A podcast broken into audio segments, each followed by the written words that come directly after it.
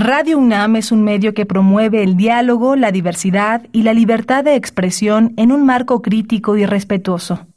Los comentarios expresados a lo largo de su programación reflejan la opinión de quien los emite, mas no de la radiodifusora. Radio UNAM presenta Prisma RU.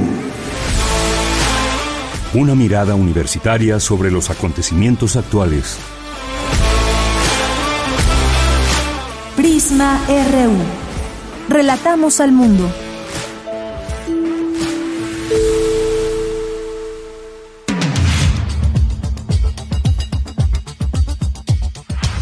Muy buenas tardes, muchas gracias por acompañarnos aquí en Prisma RU en este lunes 11 de julio del año 2022. Soy de Yanira Morán y en nombre de todo el equipo le damos la más cordial bienvenida para que nos acompañe a través de este informativo las siguientes dos horas. Arrancamos. Relatamos al mundo. Relatamos al mundo.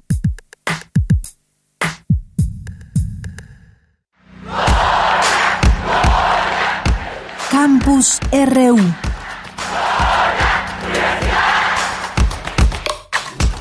Vamos con la siguiente información de mi compañera Cindy Pérez Ramírez. En nuestro país, las mujeres han padecido violencia obstétrica tanto en instituciones públicas como privadas de salud. Adelante, Cindy.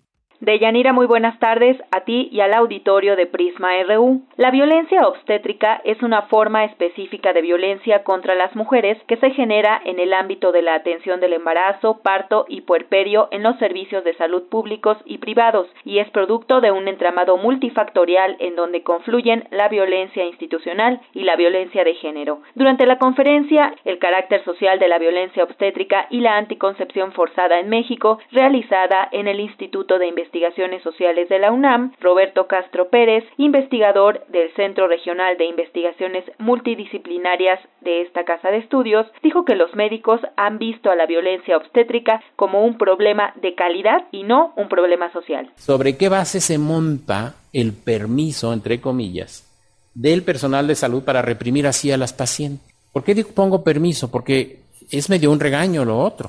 Y uno regaña, si se fijan, el regaño siempre se da de un superior a un inferior. Es decir, una condición necesaria para tener un regaño es que haya una relación de jerarquía. ¿Por qué los médicos creen que hay una relación de jerarquía en el caso con las mujeres como para permitirse regañar? ¿Sobre qué vasos se monta ese permiso? Normalmente un regaño se da porque se rompió una norma. A ver, ya están regañando a los médicos. Siguiente pregunta, ¿qué norma creen que se rompió? ¿Por qué regañan así? Y en tercer lugar, si se rompió alguna norma, ¿Quién les dijo que ellos son los garantes de tal norma? Ejemplos de hábitos médico autoritario de negociar la colocación de un DIU.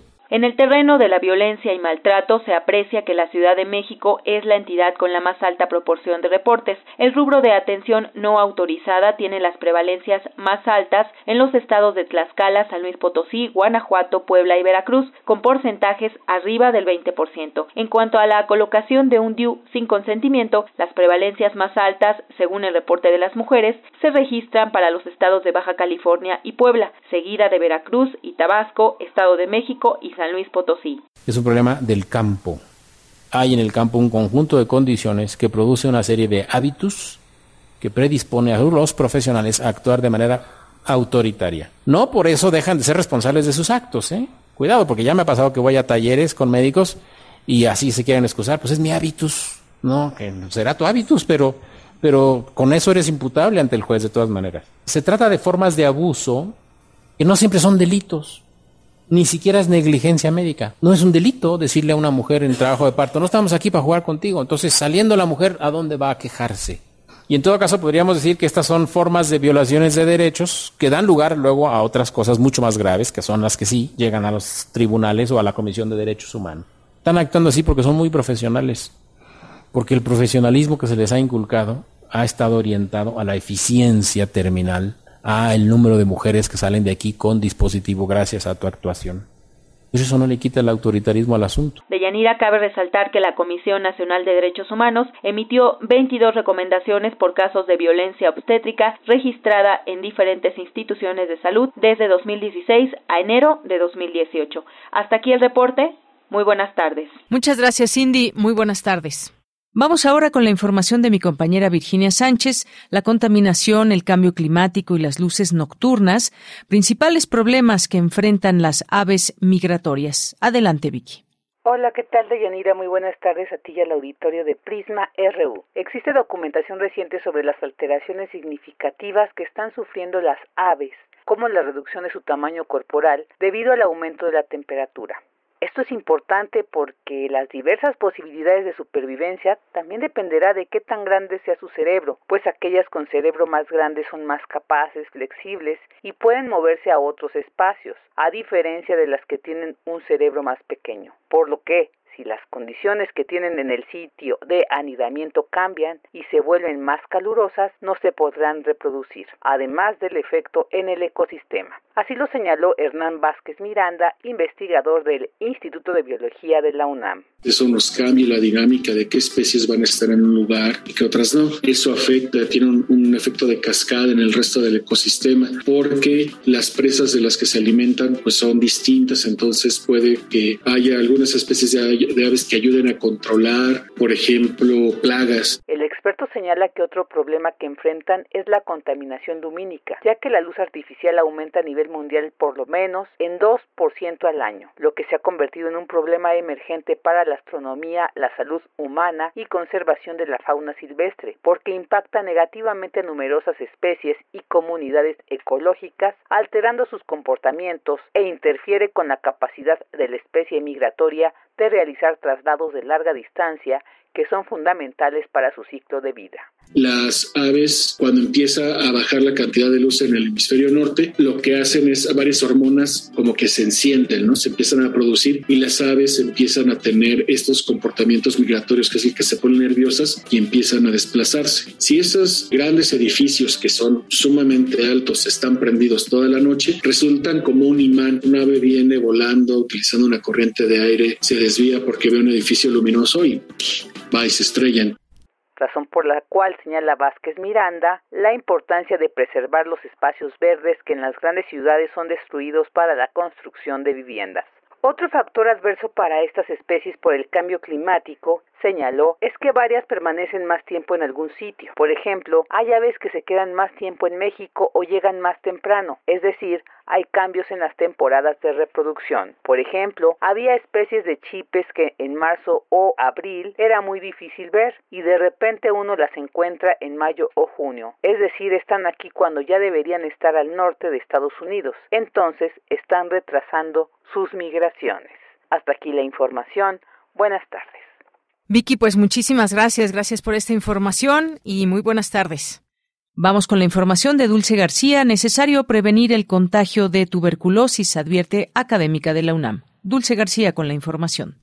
Deyanira, muy buenas tardes a ti al auditorio de Prisma RU. La tuberculosis es un padecimiento que ha acompañado al ser humano desde hace siglos. Los primeros reportes mencionan su presencia en India hace unos 3.300 años, mientras que en China fue hace 2.300. En 1882, Robert Koch dio a conocer el bacilo causante de la enfermedad, el Mycobacterium tuberculosis, lo que abrió el camino hacia su diagnóstico y cura. A partir de entonces inició la búsqueda de un tratamiento. Organización Mundial de la Salud indica que la tuberculosis continúa como una de las enfermedades infecciosas crónicas más frecuentes y mortíferas del mundo. Cada día aproximadamente 4.000 personas pierden la vida por esta causa y en promedio 28.000 la contraen. En 2019 la Secretaría de Salud de México reportó que la tasa de mortalidad fue de 1.59 por cada 100.000 habitantes, mientras que en 1990 era de 7.54. Para la doctora Antonia Isabel Castillo Rodal, académica de la Facultad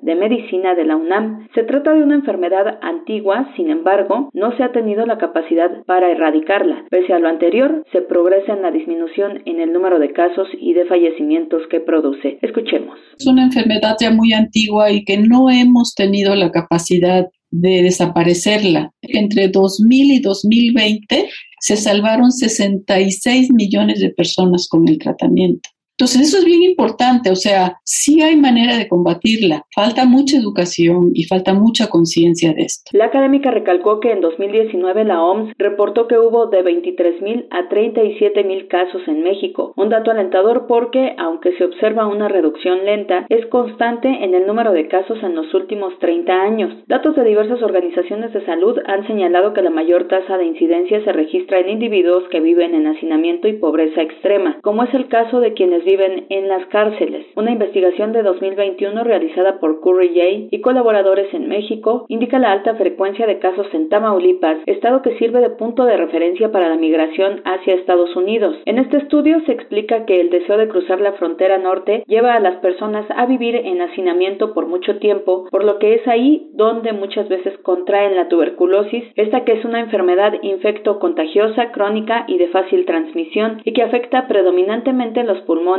pero que también puede dañar cualquier otro tejido. De Yanira, la doctora Castillo Rodal refiere que existe una forma de controlar y reducir su incidencia de manera importante, inclusive se puede prevenir. Existe una vacuna que protege las formas más graves de tuberculosis. Cada año cerca de 100 millones de individuos son inmunizados con dicha vacuna. En efecto, señala la académica, la tuberculosis puede ser prevenible y curable y con ello disminuir de manera importante el número de casos y de fallecimientos. Sin embargo, recalca, hay que multiplicar multiplicar las acciones para ello. Esta es la información. Muy buenas tardes. Gracias, Dulce. Muy buenas tardes. Vamos ahora a la información de mi compañera Cristina Godínez. Videojuegos desarrollados por científicos de la UNAM coadyuvan en la recuperación de la función cognitiva y motriz en pacientes con enfermedad vascular cerebral.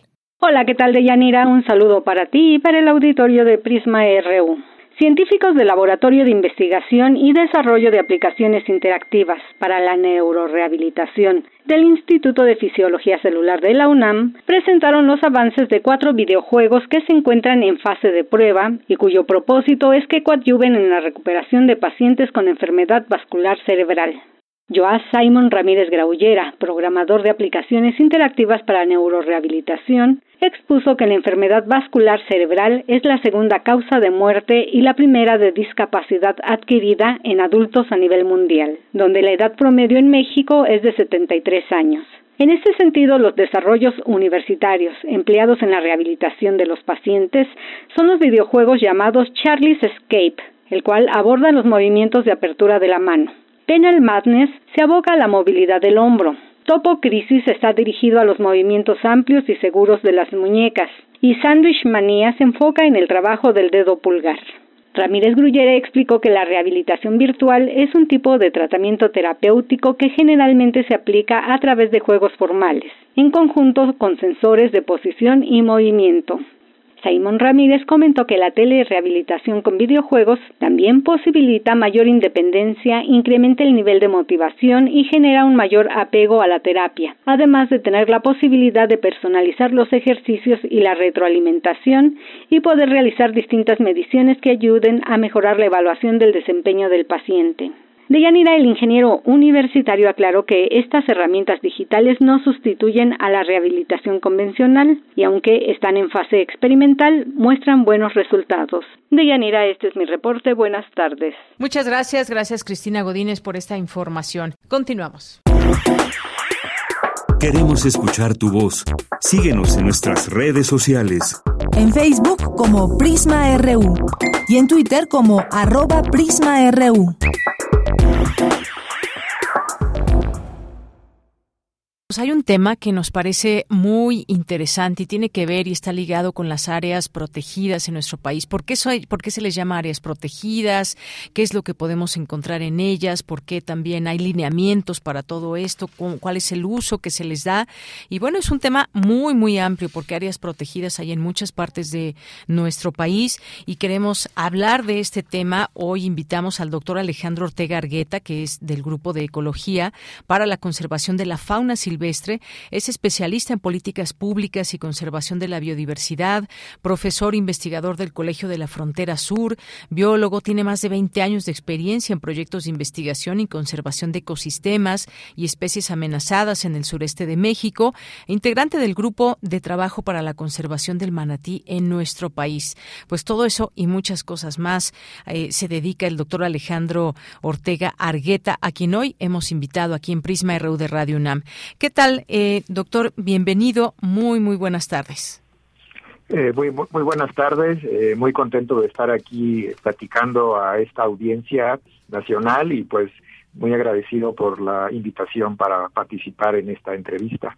Pues gracias, doctor. Pues vamos a comenzar platicando sobre este tema. Pues, ¿cuáles han sido los esfuerzos que ha hecho el personal de investigación para generar información, conocimiento que sea útil para la conservación de la biodiversidad y los recursos naturales, algo tan importante en estos días? Pues mire, eh, bueno, el campo que del que estamos hablando hoy es un, es un campo muy amplio y complejo. Originalmente eh, era abordado por especialistas en ciencias biológicas, ¿no? La mayoría de los trabajos que, que se empezaron a hacer en el país para proteger y manejar los recursos este, adecuadamente, pues eran especialistas en biología, en ecología, ¿no? En ciencias ambientales. Esto de alguna manera pues fue el fundamento no para la para la creación de, de muchas de las políticas actuales que hay de conservación. Y, y pues sí también vale la pena decir que el país eh, pues tuvo una aunque un poco tarde pero tuvo una evolución muy rápido en el sentido de formular políticas adecuadas para el manejo de los recursos.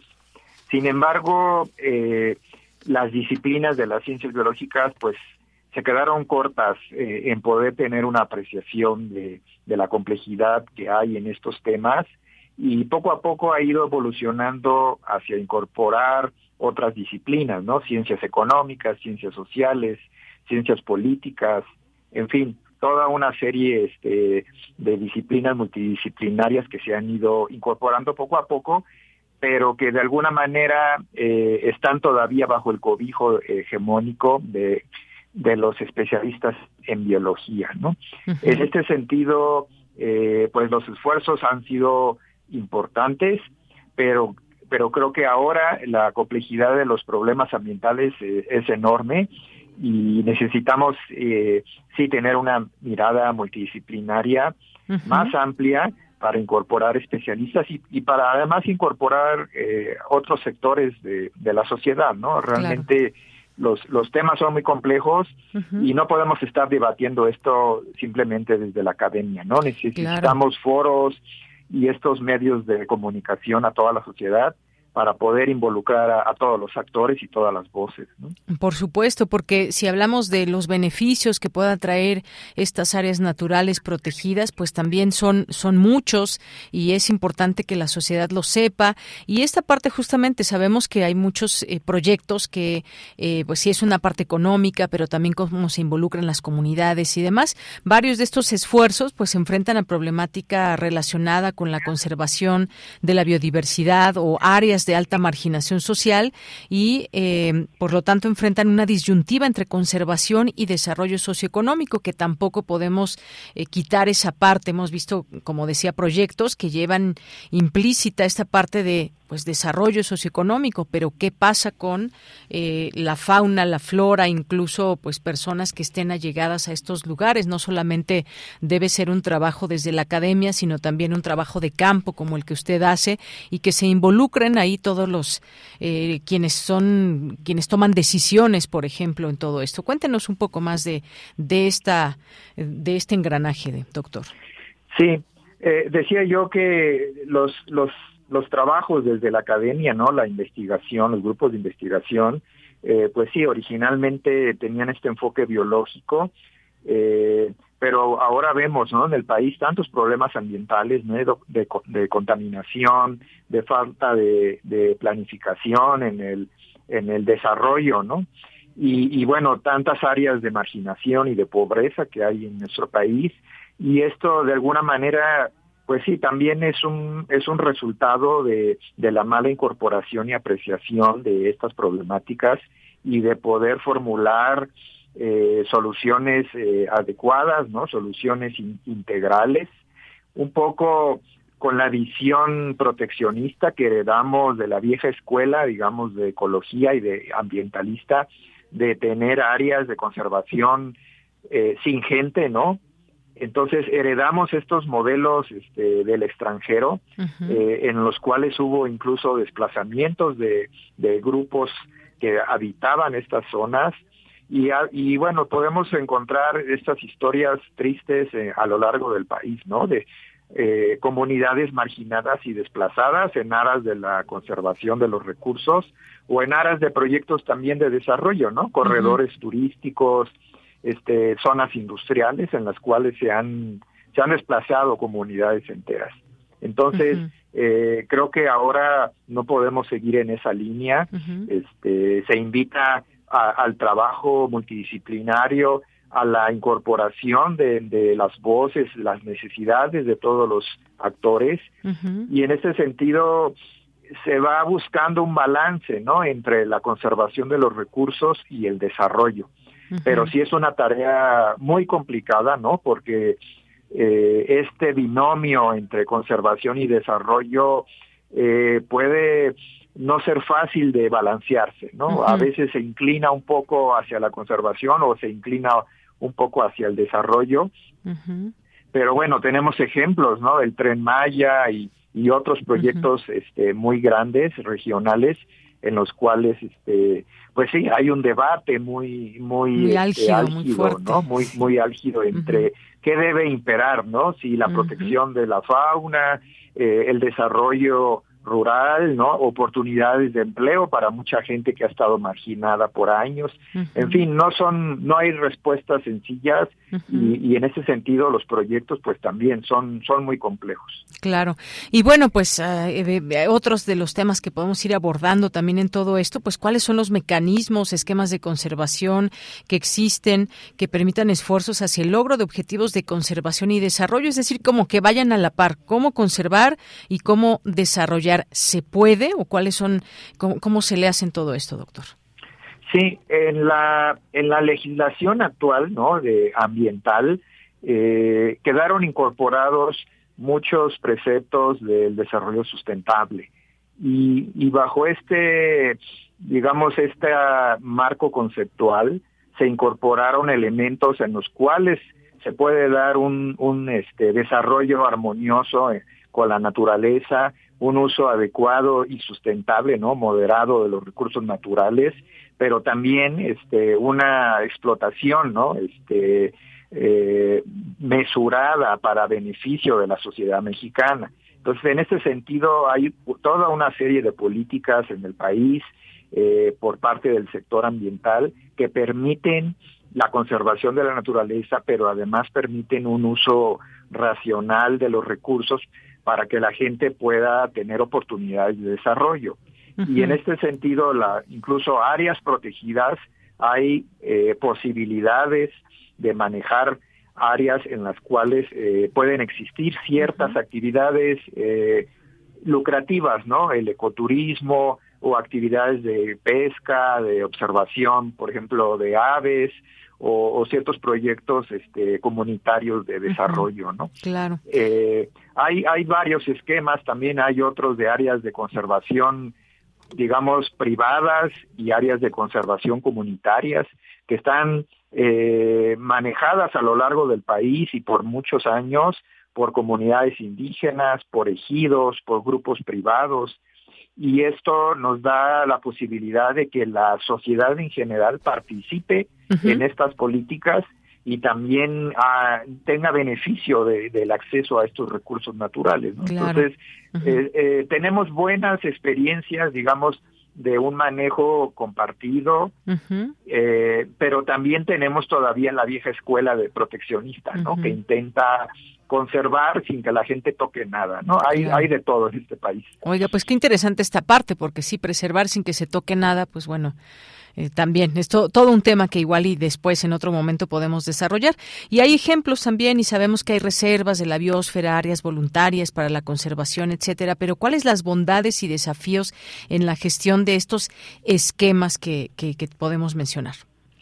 Sí, eh, digamos, en mi experiencia de, estar inmerso en este debate de, la protección y el manejo de recursos, encontramos voces muy distintas, ¿no? Por una parte, la vieja escuela ambientalista eh, proclama, ¿no? Que los objetivos de conservación deben estar por encima, ¿no? De las necesidades humanas y que y que la, la conservación de la naturaleza pues debe preservarse a costa de todo, ¿no?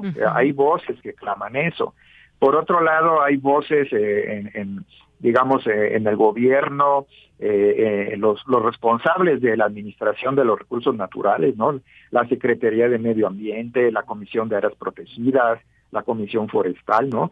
Ellos de alguna manera promulgan que también hay que dar oportunidades este, para, para ciertos grupos sociales en este sentido, pues sí, no hay no hay acuerdos, ¿no? A veces hay debates acalorados, a veces hay controversia y bueno, eh, finalmente no podemos eh, eh, ignorar el contexto de nuestro país, ¿no? Con la mitad de la población en pobreza, ¿no? No podemos este, ignorar sus llamados, ¿no? Sus necesidades y en ese sentido creo que nuestra sociedad debe madurar y buscar un balance, ¿no? Este, satisfacer las necesidades humanas que, que, encontramos en muchos grupos y en muchos actores y por otro lado buscar ese cumplimiento de objetivos de conservación, ¿no? Claro. Pero sí son son desafíos, ¿no? Cada proyecto, cada iniciativa implica un desafío. ¿no? Pues es todo un desafío entenderlo, comprenderlo, hacerlo. ¿Hacia dónde debe ir esa ciencia de la conservación para tener aportes que sean más significativos y además con pertinencia social, doctor? Sí, este debate justamente eh, pues es, está muy acalorado tanto en el país como, como en los foros este, internacionales, ¿no? La, las convenciones que, que luchan por este, conservar la biodiversidad, las eh, organizaciones internacionales que, que buscan este, definir estrategias globales, ¿no? Y ahí pues está este, está este debate, ¿no? La conservación eh, está evolucionando a un a una discusión multidisciplinaria en la que caben muchísimas voces y hacia también la transdisciplina, ¿no? Donde ya hay grupos de actores locales, ya hay grupos indígenas que están aportando conocimiento, que están eh, discutiendo y analizando esto eh, en foros internacionales. Y bueno, es, yo creo que es muy positivo que últimamente, ¿no? Después de años de colonialismo, por así decirlo, eh, nos estamos dando cuenta de que no podemos dejar a la gente y desplazar a las personas o a los habitantes de muchos sitios, desplazarlos de la cultura de, de, aprovechar muchos recursos naturales, ¿no? Cazadores, pescadores, recolectores, que tienen eh, siglos de historia, ¿no? De, de, aprovechar la naturaleza y ahora nos estamos dando cuenta que, que hemos hecho, eh, hemos cometido errores, ¿no? En el sector conservacionista, ¿no? Hemos eh, buscado privilegiar intereses, ¿no? De ciertos grupos y hemos marginado a, mucha gente. Y bueno, este debate pues está ahora este, álgido en México y ojalá las, las viejas escuelas eh, de ecología, de conservación, pues se abran, se abran a un horizonte multidisciplinario, transdisciplinario y podamos tener debates este, de todas las voces, de todos los actores y, escuchar otras necesidades, ¿no? Creo que eso sería muy positivo para el país. Muy positivo, ya lo platicaremos y sobre todo pues tener ejemplos tan claros como el caso del tren Maya. Ojalá que en otro momento lo podamos hablar más ampliamente. Por lo pronto, doctor, pues muchas gracias por haber estado aquí en Prisma RU de Radio UNAM. Muchísimas gracias por la invitación y un saludo muy afectuoso a, eh, a toda la audiencia. Muchas gracias, doctor. Hasta luego.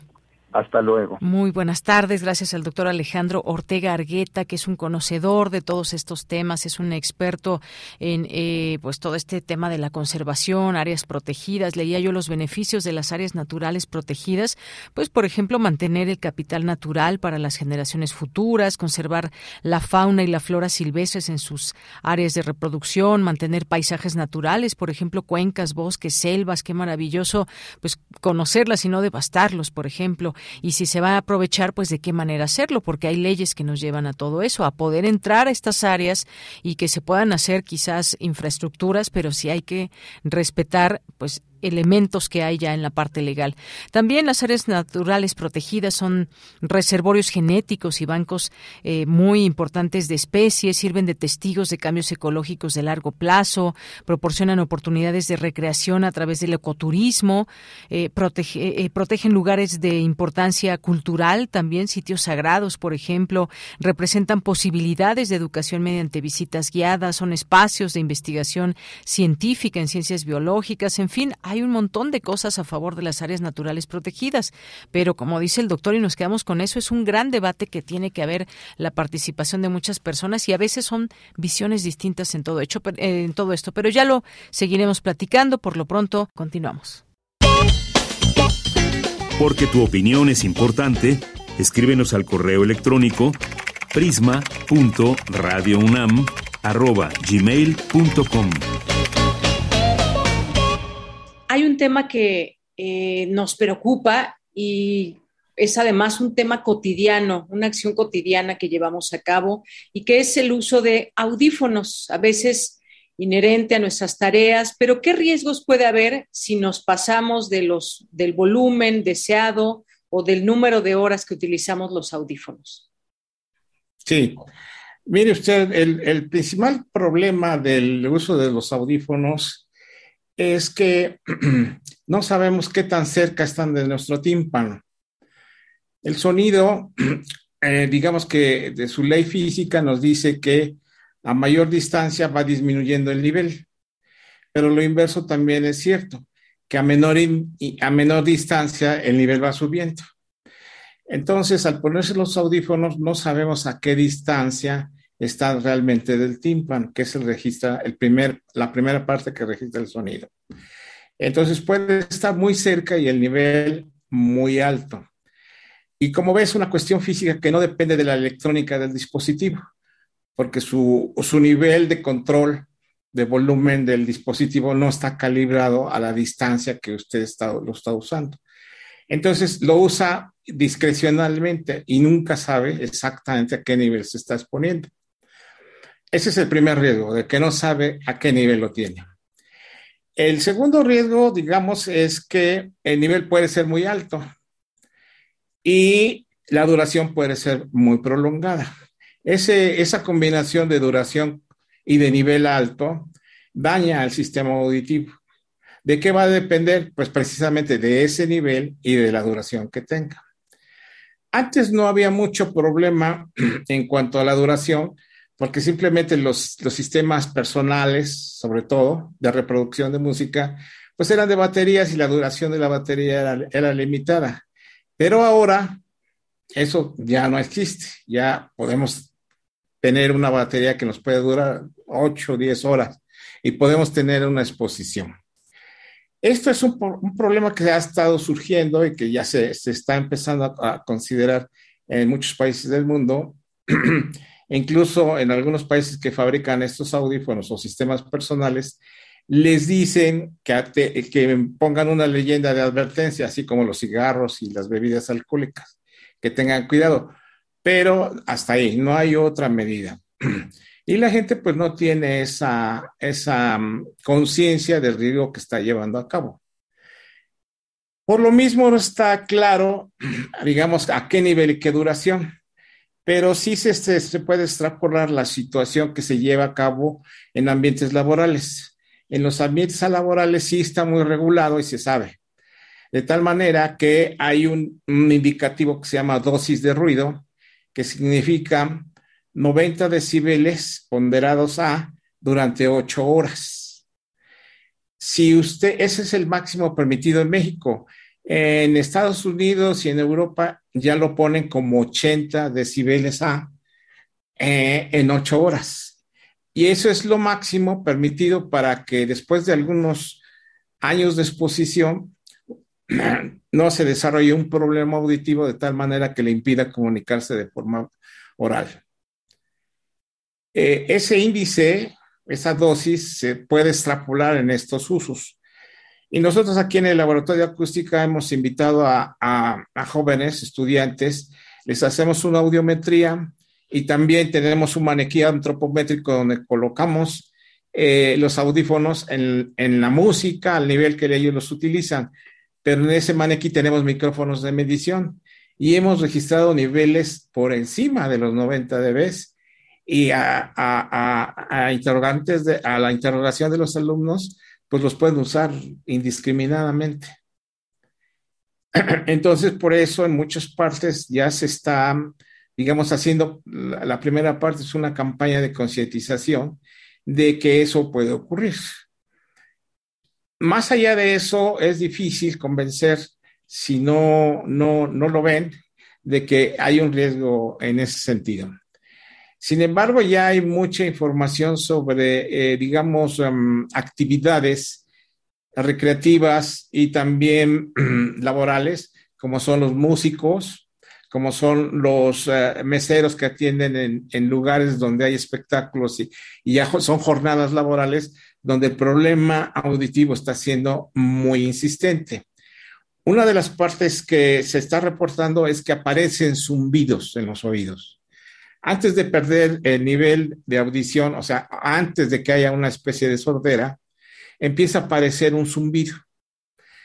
Ese zumbido parece venir de la cabeza y no se lo quita con nada. No hay forma de quitarse. Y entonces empieza una serie de trastornos psicológicos y de conducta, porque ese sonido está perpetuamente ahí, ni en la noche lo puede quitar. Entonces, se altera el descanso, se altera la concentración y otros factores. Eh, nosotros aquí en el laboratorio hacemos campañas periódicas de esto, lo anunciamos en, la Gaceta, mínimo cada año, pero creo que es importante de que esta información se divulgue con más, este, con mayor amplitud y de mayor alcance. No sé si eso le responde a la pregunta o quisiera alguna aclaración adicional. No, claro que sí, eh, queda muy clara esta parte. Yo le preguntaría, cuando usamos, por ejemplo, audífonos, yo tengo unos más o menos así, que también varían mucho las marcas. Sí. Y este, hay otros que se meten al oído, ¿no? Se, llaman intracanal. Ajá, exactamente. Entonces, ¿recomienda usted algún tipo de audífonos que se puedan utilizar? ¿Y cómo, ¿cómo sabemos? Digamos, de esa selección que usted hace, el que menos tiene problema, digamos, un poquito menos, es el que se llama supraoral, el que está encima de la oreja, porque la distancia es mayor. Y el de mayor, de, de mayor riesgo es el intracanal, que entra en el canal. Entonces, en ese sentido, es mejor utilizar el de supra, supraoral, arriba de la oreja, porque la, la separación es más lejos.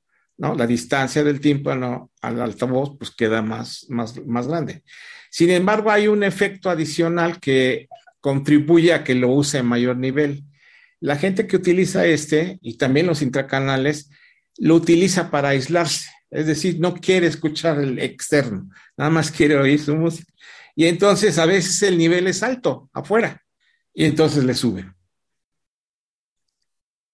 Esa es una conducta de riesgo y lo puede tener desde el punto de vista recreativo, es decir, simplemente oyendo, pero también laboral.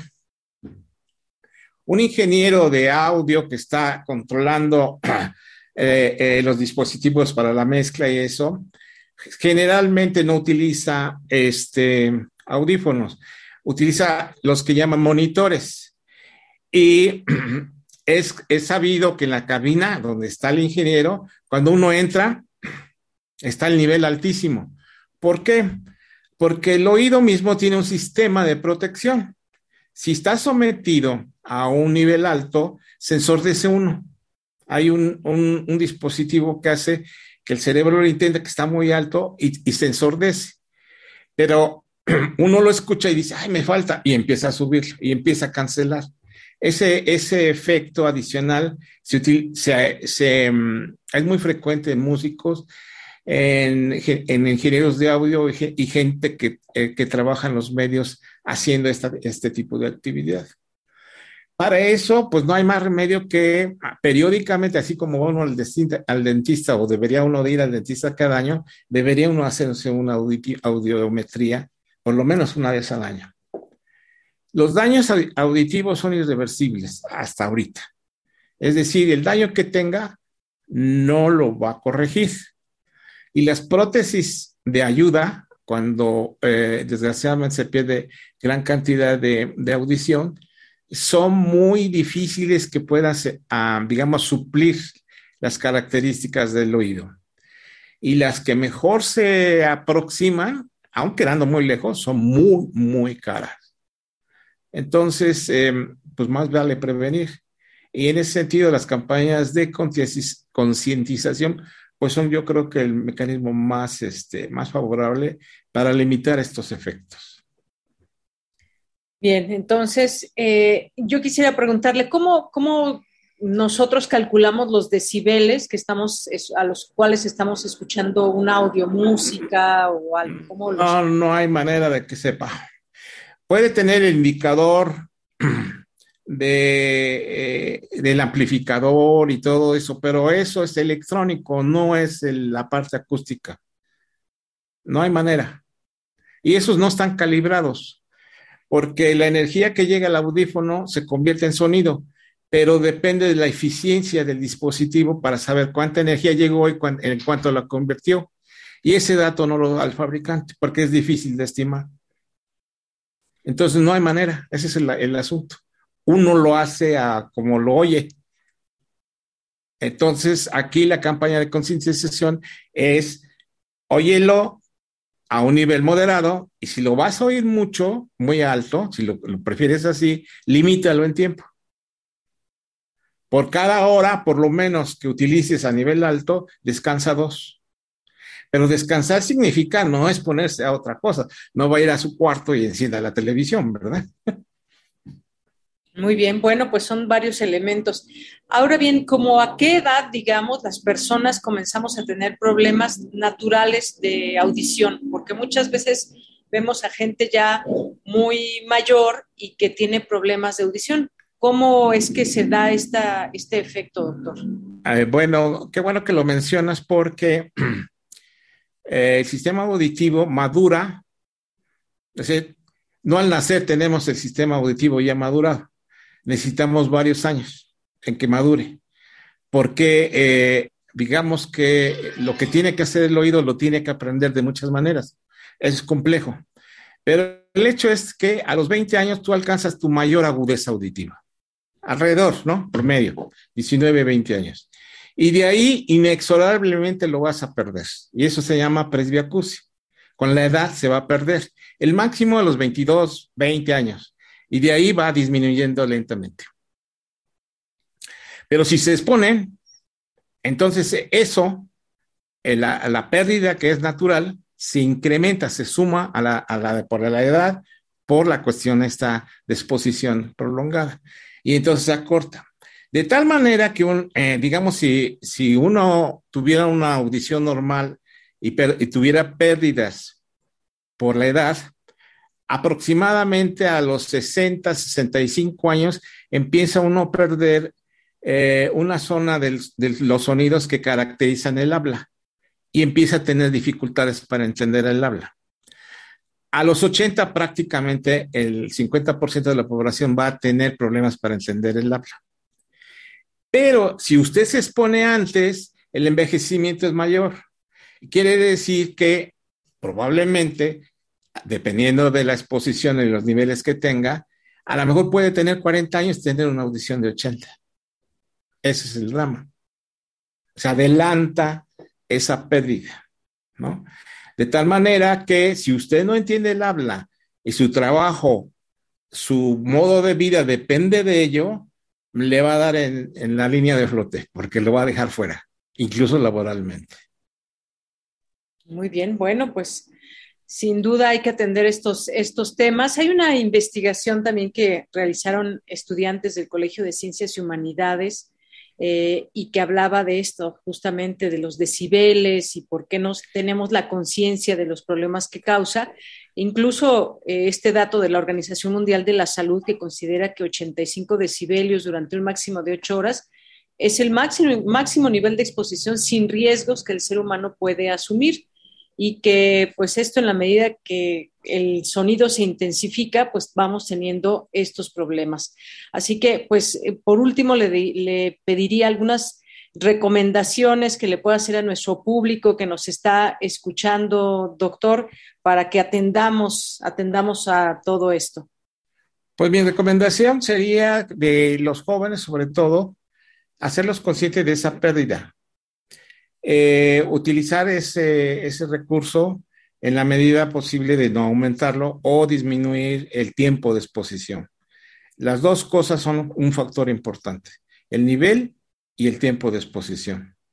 De hecho, en el ámbito laboral, si uno, eh, eh, aquí en México le digo que son 90, si excede 3 decibeles, la dosis tiene que bajarse. Es decir, que si en 8 horas este, se va a exponer y el nivel de exposición es 93, y entonces se tiene que bajar a 4 horas de exposición para que mantenga el nivel de límite de riesgo.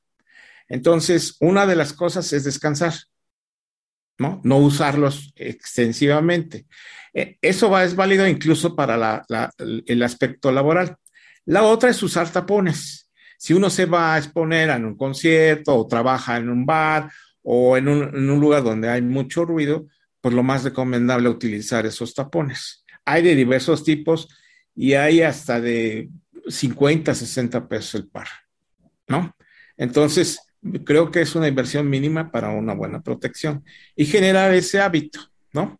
Ese hábito de cuidar ese, ese, ese sentido tan especial que le da mucho sentido a nuestra vida. Muy bien, doctor. Pues muchas gracias por estos comentarios y estas recomendaciones. No sé si Carla, Carla, tengas alguna otra pregunta, otras preguntas.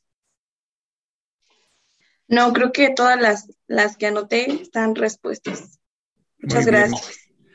pues estamos aquí a sus órdenes y cuando quieran visitarnos en el, en el ICAT, en el Centro de Ciencias Aplicadas y Desarrollo Tecnológico, ahí tenemos montados los maniquís, les podemos hacer su audiometría este, ese tipo de cosas, sobre todo alumnos de la UNAM y cualquier estudiante joven, porque pueden poner en riesgo su audición. Y eso es muy importante tenerlo presente. A ver, esta información creo que es muy importante, doctor. ¿Dónde y quién se puede En el laboratorio de acústica.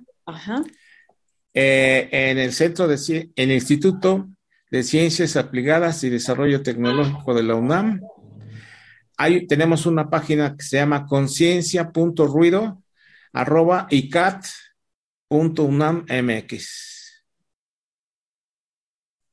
Muy bien, pues muchas pueden gracias. Mandar perdón, pueden mandar un mensaje ahí y les podemos agendar tanto eh, medir el nivel al que están expuestos como una audiometría. Muy bien, pues muchas gracias. Gracias, doctor Santiago Jesús Pérez Ruiz, investigador del Centro de Ciencias Aplicadas y Desarrollo Tecnológico de la UNAM y ese tema de los riesgos por el uso de audífonos o sonidos muy altos durante pues, las distintas etapas de nuestra vida. Muchas gracias. A usted, muy amable y gracias. Queremos escuchar tu voz. Síguenos en nuestras redes sociales. En Facebook como Prisma RU y en Twitter como arroba PrismaRU. El presidente Andrés Manuel López Obrador firmó un decreto para que el lago de Texcoco, donde previamente se construiría el aeropuerto, el nuevo aeropuerto internacional de la Ciudad de México, pues bueno, ahora sea declarado eh, área natural eh, protegida. Y bueno, pues hemos buscado al eh, doctor Gerardo Ceballos, que es profesor e investigador del Instituto de Ecología de la UNAM, quien pues amablemente nos toma esta llamada. ¿Qué tal, doctor? Muy buenas tardes, bienvenido. Buenas tardes, muchas gracias. Pues doctor, que ya no se construyó este aeropuerto ahí y que se ha reservado y declarado como área natural protegida este eh, este lugar. ¿Qué le parece esto que pues tiene que ver con este sitio importante? Bueno, mira, eh, creo que es eh, ahora que ya no está el aeropuerto en construcción allí, es una zona en un área bastante complicada socialmente hablando y por lo tanto eh, un área muy extensa eh, que se blinde eh, siendo un área natural protegida, me parece correcto, porque además la región, el área, hay más de 10.000 hectáreas, en estas se encuentra el lago Nabor Carrillo, que es un cuerpo artificial de mil hectáreas, en donde llegan literalmente cientos de miles de aves migratorias cada, cada año. Eh, es decir, ante la ausencia de una obra como era el, aeropuerto, eh, que se iba a hacer, me parece eh, importante que sí se le blinde a esta área grande. el lago de Texcoco recibe especies migratorias, de aves, tanto de agua, de cuerpos de agua, como también otras especies migratorias más pequeñas. Pero es importante entender que este esta región forma parte de un sistema eh, de muchos lagos remanentes de lo que fue el gran lago de Texcoco en el centro de México y sería muy importante que para que realmente la biodiversidad, especialmente de aves acuáticas, de peces en peligro de extinción, eh, sea protegida, tendría que hacerse una cuestión adicional de mayor magnitud y mayor visión, que sería eh, proteger también dentro de este gran sistema de, eh, podría ser un área, el área, eh, eh, un área protegida de los humedales del el Valle de México, en donde Zumpango, la laguna de Madín, Jico, Tláhuac, Chalco estén protegidos.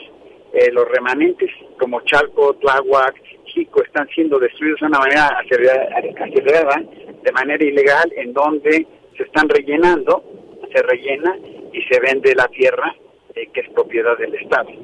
Es decir, que para que esta acción tuviera un impacto mayor todavía para proteger a las aves de la región, tendría que hacerse algo de esta, eh, con esta visión. Muy bien, bueno, pues esta será ahora una reserva natural o es una reserva natural que se transformará en una zona ecológica, según dice el presidente, donde también se construirá un parque para la conservación ambiental de flora y fauna, como estas aves migratorias que usted hace referencia y que, como bien explica, esta región forma parte de un remanente de muchos lagos, el Nabor Carrillo que usted mencionaba hace un momento, que en su en su momento, pues bueno, se hizo se hizo este este lago que es un lago artificial, pero que pues bueno finalmente hay flora y fauna en este lugar que proteger, es decir tiene tiene su sentido esto. Sí, hay especies, eh, sobre todo de aves, eh, peces, eh, algunas plantas y, que están en peligro de extinción y anfibios, ajolotes. yo creo que sería importante, tomando como base esto, hacer un análisis exactamente de qué es lo que se requeriría para esta serie de humedales protegerlos y protegerlos a largo plazo. No solamente tienen beneficios en términos de la conservación de fauna y flora silvestres, sino que también evidentemente tienen impacto en proveernos de servicios ambientales como evitar inundaciones, ¿sí? por ejemplo, eh, y mantener el microclima en mejor condiciones. Eh, y por otro lado, es, eh, lograr, si se lograra hacer este sistema de humedales, de reserva de humedales en el eh, Valle de México, podríamos estar eh, también parando el crecimiento desmedido de la ciudad en áreas que no son propicias para la construcción. Muy bien. Bueno, pues ahí está esta, eh, esta opinión, este análisis que usted nos hace. También algo que dijo la secretaria de Medio Ambiente, María Luisa Albores, es que destacó que el Frente de los Pueblos en Defensa de la Tierra ha gestionado este rescate de esta zona desde el año 2000 y bueno, pues ahí tenemos, tendremos próximamente pues este espacio y sobre todo mencionaba usted al inicio para que no sea, digamos, eh, digamos que sea protegido socialmente. ¿Y a qué nos referimos? Referimos con que pues no lleguen asentamientos como posiblemente hubieran llegado con el aeropuerto si se hubiera dado una construcción ahí de pues terminar con esta parte quizás o afectar los humedales de esta zona. Yo creo eh, eh, el plan del aeropuerto original allí ya contemplaba una, una reserva de las áreas que no iban a estar eh, dentro de lo que era la construcción del aeropuerto. Eso era ya una premisa que estaba puesta. Yo creo que es muy importante aquí enfatizar un par de cosas rápidamente. La primera es que es un área muy degradada, por lo cual requiere de una inversión muy importante para poder realmente empezar la restauración y con este recuperar su valor ecológico. Es decir, el decreto es un primer paso, pero requiere de una inversión muy importante para poder continuar un programa de restauración del lago que empezó en 1900, en los años 50 por el famoso este eh, eh, ingeniero Gerardo Kruzka. Y la segunda, la segunda es que sí, gran parte de los problemas que existen en, en la región, problemas sociales, son invasiones y estas invasiones al ser un decreto y si se refuerza correctamente este refuerzo, este decreto, pues sí, evidentemente la zona quedará como un espacio ambiental a largo plazo eso es lo que debía tratarse ahora que se canceló eh, eh, el aeropuerto que iba a estar allí, no debe hacerse ninguna otra obra y me parece correcto que se destine a una cuestión ambiental.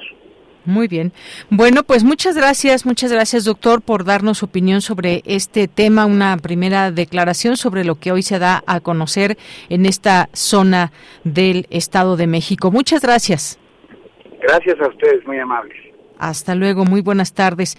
Bueno, pues fue el doctor Gerardo Ceballos, profesor e investigador del Instituto de Ecología de la UNAM con este tema que sin duda pues es muy importante. Queríamos saber más allá de lo que se pueda eh, que se pueda pensar que pues como tal una declaración política tiene que ver con que ahí se iba a llevar a cabo esta bueno se inició esta enorme construcción para eventualmente tener un nuevo aeropuerto que quedó cancelado desde que llegó a la presidencia el presidente presidente Andrés Manuel López Obrador.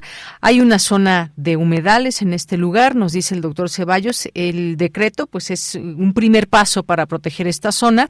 Una zona también que ya se contemplaba dentro de lo que iba a ser este aeropuerto, se contemplaba también un área, un área que se protegería, según nos da cuenta también el, el propio doctor, que nos recuerda esta parte.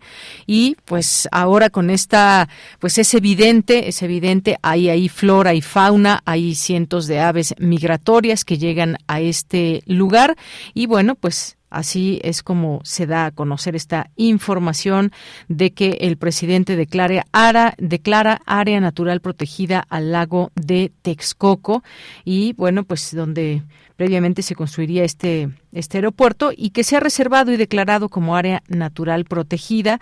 En este marco, pues también decir que en 2018 se había llevado a cabo pues esta primera consulta para discutir la, construcción de el nuevo aeropuerto y pues actualmente se tenían en ese momento 182 áreas naturales protegidas en México y que se han sumado la de la Sierra de San Miguelito y ahora la del lago de Texcoco, trabajando en 11 núcleos agrarios. Pues también agregó la secretaria de Medio Ambiente eh, que su importancia ambiental eh, reside en que es el principal vaso regulador hídrico de la zona, eh, con capacidad de proveer bienestar para el agua de 15 millones de habitantes de cinco municipios del Estado de México y la capital. Sus suelos son únicos por su salinidad y alcalinidad, además de que se trata de un regulador climático que combatirá partículas dañinas, incrementará la ventilación y reajustará la temperatura. Bueno, pues eso es lo que hay que decir desde el eh, gobierno, lo que se menciona en torno a esta área. Vamos a hacer un corte, regresamos a la segunda hora de Prisma RU. Queremos escuchar tu voz. Síguenos en nuestras redes sociales. en Facebook como Prisma RU y en Twitter como arroba PrismaRU.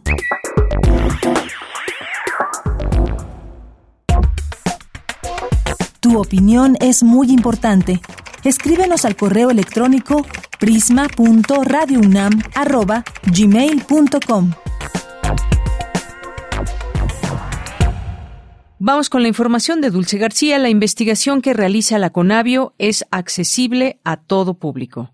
Deyanira, muy buenas tardes a ti al auditorio de Prisma RU. Durante la conferencia magistral titulada Conavio 30 años de evolución, inteligencia para la toma de decisiones sobre la biodiversidad en México, que brindó el doctor José Sarucán, el rector de la UNAM, el académico habló de la pandemia como uno de los temas de crisis ambiental, producto de la actividad humana sobre los ecosistemas. Dijo que en ese sentido la Conavio comenzó como una instancia de investigación, pero que su objetivo principal es que esa investigación sea aplicable. En este momento, desde 1994, que es cuando empezamos a, a, poder tener forma de consolidar una base de datos, el crecimiento de la información en el Sistema Nacional de Información sobre Biodiversidad que la ley exige a Conavio que conforme, hemos incrementado hasta prácticamente cerca de los 25 millones de ejemplares. ¿Qué son estos? Es decir, organismos, plantas, animales, mamíferos, insectos, eh,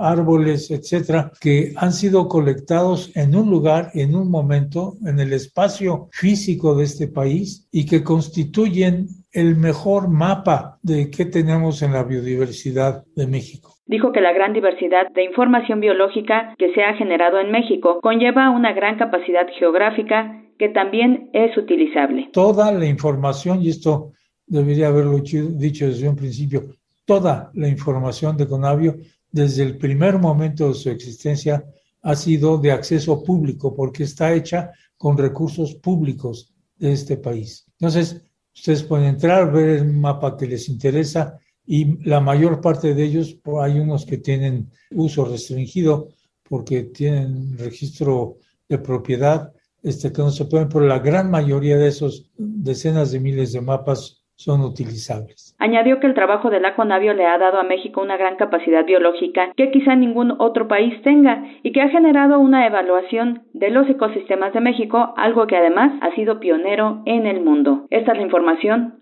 Muy buenas tardes. Gracias, Dulce. Muy buenas tardes. Prisma RU. Relatamos al mundo. ¿Cómo imaginan un museo del futuro.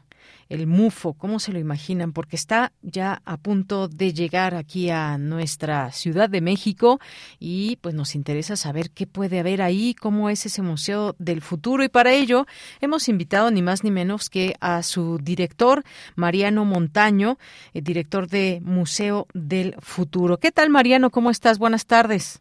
Aquí encantado de saludarlos. Gracias, Mariano. Pues cuéntanos un poco de este museo que pues eh, activa, dicen, nuestros sentidos, que hay mucho por descubrir, eh, que pues hay diseños muy interesantes, esculturas LED, me lo imagino muy colorido, me lo imagino con pues con mucha tecnología, pero quién mejor que tú nos platiques para que pues se nos antoje ir aquí a toda la audiencia de Prisma RU. Claro que sí, pues mira, eh, se trata de un museo donde lo que vamos a ver son experiencias inmersivas, ¿no? Son piezas hechas por artistas internacionales que pues se llevan toda su carrera dedicándose a explorar los sentidos, a explorar las sensaciones y cómo nosotros vemos, cómo escuchamos y a, pues manipular todo esto, ¿no? A través de sus obras, ¿no? No es un museo donde vas a ir a leer, es más bien un museo donde vas a ir a sentir, donde cualquier persona eh, sepa lo que sepa, conozca o no acerca del arte, va a poder vivir una experiencia pues que le va a cambiar, ¿no? Ya sea la percepción del espacio, del color, de la luz, del sonido, digamos que es eh, pues un espacio completamente sensorial abierto para todos. Muy bien. Oye, sé que van a participar o participan en este museo artistas de diferentes partes del mundo que se han unido para pues hacernos un viaje en el tiempo, para descubrir estas instalaciones de diseño, esta pues una nueva forma de ir al museo, de descubrir también a través de la mirada y la creación de estos artistas. Cuéntanos un poco quiénes son, de dónde vienen. Claro, Mira, tenemos eh, nuestro artista principal que viene, es un estudio turco que se llama Ouch. Ellos, eh, pues digamos que llevan haciendo instalaciones con inteligencia artificial, ellos generan unos programas de computadora con algoritmos y sets de datos y con estos algoritmos y con estos sets se generan un, pues estos visuales, ¿no? Que cubren todas las pantallas y en el cuarto en el que nos vamos a estar presentando además tenemos muchos espejos, entonces este espacio es completamente inmersivo, ¿no? Es como si estuviera flotando eh, dentro de todo, pues todos estos contenidos visuales increíbles. Eh, después tenemos a un colectivo anónimo que se llama Tundra y ellos trabajan con láser, trabajan con iluminación, con sonido en, en, diferentes sonidos around, ¿no? Entonces, eh, con ellos vamos a ver una instalación eh, pues que parece como de magia, ¿no? La verdad es que si no te conoces el, detalle técnico de cómo está hecho, parece magia, parece como que la luz flota en el aire. Y pues digamos que eso es como lo que más caracteriza este estudio. Y eh, finalmente en la tercera sala inmersiva vamos a tener uh, una pieza de un artista catalán que se llama Antonio Arola. Y él lo que hace es trabajar con la luz, con los muros, con el movimiento, entonces eh, pues este es mucho como un bombardeo hacia tu percepción del espacio, ¿no? Hacia cómo se siente cuando estás parado aquí, eh, que no, no sabes bien si tienes cerca una pared, si tienes cerca una fuente de luz, entonces es muy interesante pues navegar adentro de este espacio para pues para sentir, ¿no? Para ver cómo tus ojos de repente te engañan, para ver cómo eh, pues los sentidos también pueden de alguna otra forma eh, alterarse con este tipo de instalaciones. Muy bien, pues son estas salas, digamos, espacios temáticos que se conectan por un jardín central y bueno, pues esto es parte de lo que podremos disfrutar. ¿A partir de cuándo y en dónde, Mariano? A partir del 7 de abril en el antiguo Hotel Reforma. Muy bien. Eh, bueno, pues ahí está. ¿Dónde y el horario que van a estar abierto? ¿Que va a estar abierto? Eh, Sí, MUFO está abierto de 11 de la mañana a 9 de la noche y eh, los boletos los puedes comprar por horarios. Cada media hora entra un, un, turno nuevo con la idea de poder respetar todos los reglamentos y, y, y, demás alrededor del COVID, que la gente se sienta cómoda y segura. Y eh, pues cada media hora van pasando los grupos y se van moviendo por todo este espacio. Como mencionabas, en el jardín central pueden pasar a tomar algo. La idea es que que puedan eh, pues ir a pasar el día, no ir a pasar un rato más, más allá de que solamente entrar y salir para, para ver estas cosas. Muy bien. Oye, y aproximadamente de estas salas que nos hablaste con estos artistas y demás, más o menos cuánto cuánto es la duración de esta visita. Pues la visita, si te la echas así de corrido, dura entre una hora, hora y media pero pues la idea, además de estas salas principales, tenemos una galería de artistas digitales locales donde vas a poder ver e incluso comprar sus obras a precios bastante accesibles. Tenemos también un restaurante con creaciones únicas y un, barecito por si quieres tomar algo y además tenemos una concept store con con piezas de diseñadores de con piezas de más de 25 diseñadores locales también. Entonces, digamos que eh, pues si te la echas así de corrido de instalación, instalación te echas más o menos una hora, pero la idea es que vayas a pasar un par de horas a conocer la oferta tanto de diseño como de gastronomía, que comas algo rico y que, y que conozcas el arte desde muchas perspectivas nuevas. Muy bien, pues una experiencia inmersiva que pues bien valdrá la pena vivir y esto que pues bueno, estas estos artistas que forman parte del arte eh, experiencial y que precisamente pues nos da a ver esa idea sin hay algunas fotografías que quizás se pueden encontrar eh, ya en internet y que nos dan un poco esa idea de cómo nos vemos frente a todas estas imágenes, luces y que activan por supuesto nuestros sentidos, que ya hemos visto algunos ejercicios que se han hecho eh, a través de algunas otras, eh, otras puestas también, digamos, de, de museos o de experiencias similares de este tipo y que nos pueden dar una idea de lo que va a ser este museo del futuro. Así que, pues, muchas gracias. Cuéntanos eh, rápidamente, bueno, ya nos dijiste que a partir del 7 de abril, de 11 a 9 de la noche, de 11 de la mañana a 9 de la noche, ahí en el antiguo Hotel Reforma. Y, pues, bueno, muchas gracias. No sé si quieras agregar algo más que nos quieras platicar antes de despedirnos. Pues nada, nada más invitarlos a que, a que conozcan esta oferta cultural que, que sí es algo muy diferente, incluso a las cosas que se han hecho eh, de proyecciones o inmersivas y demás. Digamos que esto es, eh, pues, esa, esa idea llevada a su máxima, a su máximo esplendor con gente que, pues, dedica toda su vida desde hace más de 20, 30 años a, hacer este tipo de instalaciones, a entender eh, cómo la gente percibe para realmente generar una experiencia y un cambio, ¿no? Y eh, pues nada, invitarlos a que sigan las redes sociales de MUFO, eh, mufo.io y en nuestra página web mufo.io, donde pueden comprar boletos y donde pueden ver un poquito más de qué trata, conocer más acerca de los artistas, de los diseñadores y que, y que se animen a, a probar esto, esta, esta propuesta nueva. Muy bien, pues muchas gracias Morán, eh, Mariano Montaño, director de este Museo del Futuro, por estar aquí con nosotros en Prisma RU. Muchas gracias a ti. Hasta luego, buenas tardes. Hasta luego.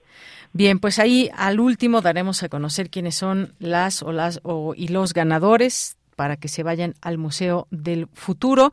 Por lo pronto, continuamos. Relatamos al mundo. Relatamos al mundo. Bien, continuamos. Pues vamos a hablar, vamos a hablar de el Tren Maya, porque, pues, como sabemos, es un plan eh, que es promovido desde el Fondo Nacional de Fomento al Turismo. Eh, se habla de una reconstrucción de 726 kilómetros eh, de las vías del ferrocarril del Istmo de Tehuantepec, mientras que en los en los 800 kilómetros restantes se crearán nuevas vías. Y pese a que este desarrollo del proyecto comenzó años atrás, se han producido algunos cambios, como es el caso de el ahora podemos decir polémico eh, tramo 5 que va de Cancún a Tulum en una zona que cuenta con un sistema de ríos subterráneos y que pues bueno hay muchas preguntas al respecto más allá de estar o no a favor de esta obra qué implica qué implica su construcción. Así que hemos invitado hoy a Gustavo Alanís que es director del CEMDA del Centro Mexicano de Derecho Ambiental. Qué tal Gustavo bienvenido a este espacio. Muy buenas tardes ¿Cómo estás, Deyanira? Qué gusto estar contigo y con todo tu auditorio, con tu audiencia.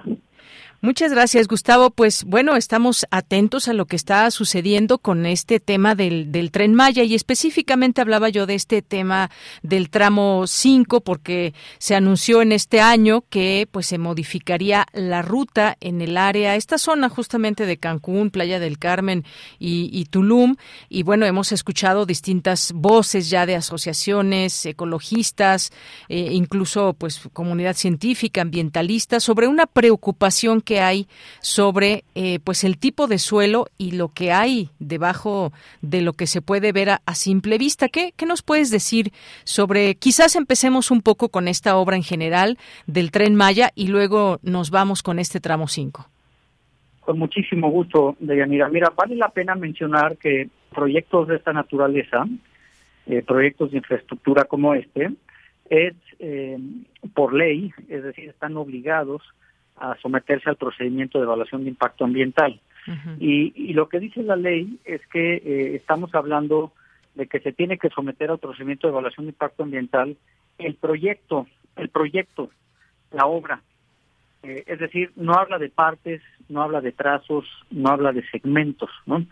Cuando tú ves el artículo eh, 30 ¿no? de la Ley Ambiental Federal, se habla de eh, la obra o la actividad ¿no?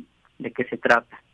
Se habla de la obra o actividad respectiva, es decir, tú no puedes fragmentar para efectos de impacto ambiental una obra si no tienes que presentarla en su conjunto.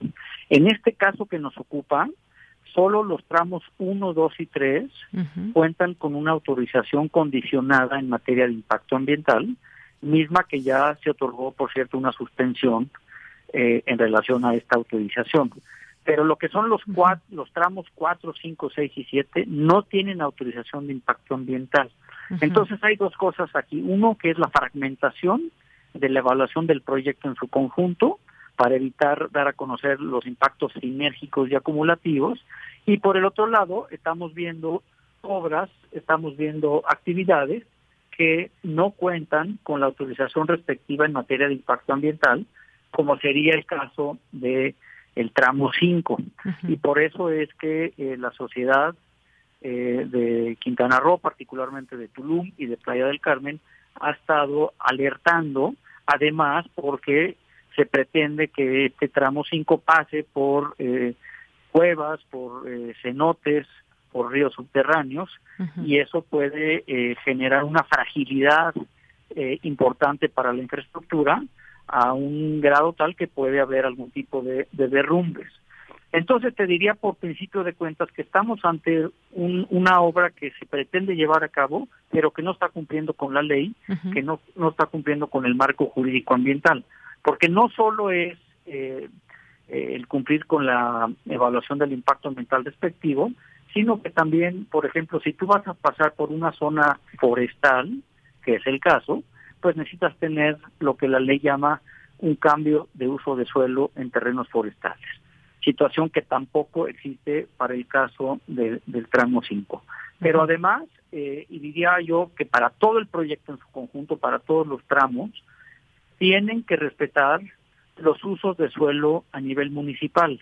¿Por qué? Pues porque los municipios en México son la autoridad, de acuerdo con el 115 constitucional, de eh, poder establecer los usos de suelo dentro de su territorio. Es decir, qué se puede y qué no se puede hacer y en dónde sí y en dónde no. Entonces, estos programas municipales de desarrollo urbano pues están vigentes, están en vigor y tienen que ser eh, respetados para que el proyecto sea acorde ¿no? y vaya en cumplimiento, repito, de estos ordenamientos eh, que son a nivel municipal, que son los programas municipales de, desarrollo urbano. Pero además de eso, de Yanira, también déjame comentarte que eh, proyectos de esta naturaleza, pues también eh, tienen que respetar lo que la ley ambiental llama los ordenamientos ecológicos del territorio. Y esto lo que quiere decir es que eh, en, en, la zona del tramo 5, ¿no? en la zona Cancún-Tulum, hay ordenamientos ecológicos locales y entonces se tienen que respetar porque los ordenamientos ecológicos lo que hacen es que establecen eh, una serie de, densidades, ¿no? Se dicen, por ejemplo, cuántos cuartos por hectárea, qué alturas, etcétera, ¿no? Entonces se tienen que respetar también estos eh, programas eh, que establecen, digamos, lo que tiene que ver con el ordenamiento ecológico del territorio. Y dos aspectos más que, que te pongo en contexto desde el punto de vista, digamos, eh, estrictamente legal, eh, tiene que ver con eh, que en la zona de, los eh, tramos del tren, pues hay varias áreas naturales protegidas de competencia federal y de competencia estatal.